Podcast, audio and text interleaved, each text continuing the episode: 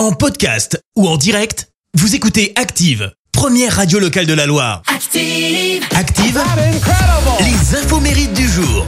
Soyez les bienvenus en ce mercredi 4 mai, c'est la Saint-Sylvain. Bonne journée aux Sylvain qui nous écoute. Côté anniversaire, l'acteur italien Rocco Siffredi vient d'avoir euh, 58 ans. Fan d'Alain Delon, figurez-vous que son nom de scène fait référence à Rock Siffredi, le personnage joué par Alain Delon dans Borsalino et sa suite.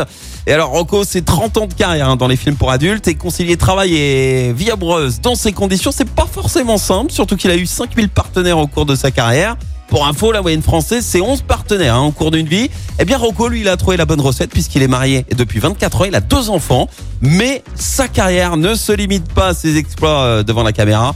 Il est également producteur de vin, propriétaire d'une chaîne de resto et même créateur d'un Universal Studio du X à Budapest. Et il aurait pu devenir le nouveau président italien puisqu'il s'était euh, officiellement présenté.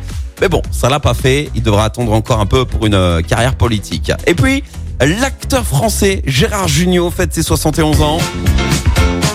Lui qui a démarré sa carrière en tant qu'acteur et auteur hein, avec la troupe du Splendide.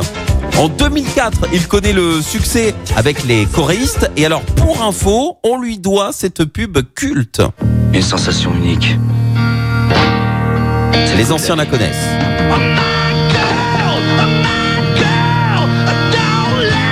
Alors, vous l'avez. Et ça repart.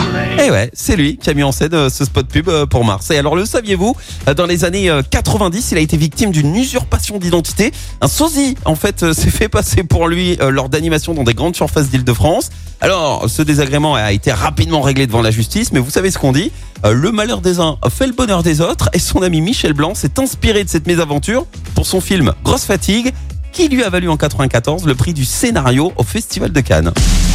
La citation du jour. Allez, voici la citation de ce mercredi. Écoutez. Être parent, de petits points, c'est hésiter tous les soirs entre se coucher pour récupérer ou rester éveillé pour profiter du calme. Merci, vous avez écouté Active Radio, la première radio locale de la Loire. Active.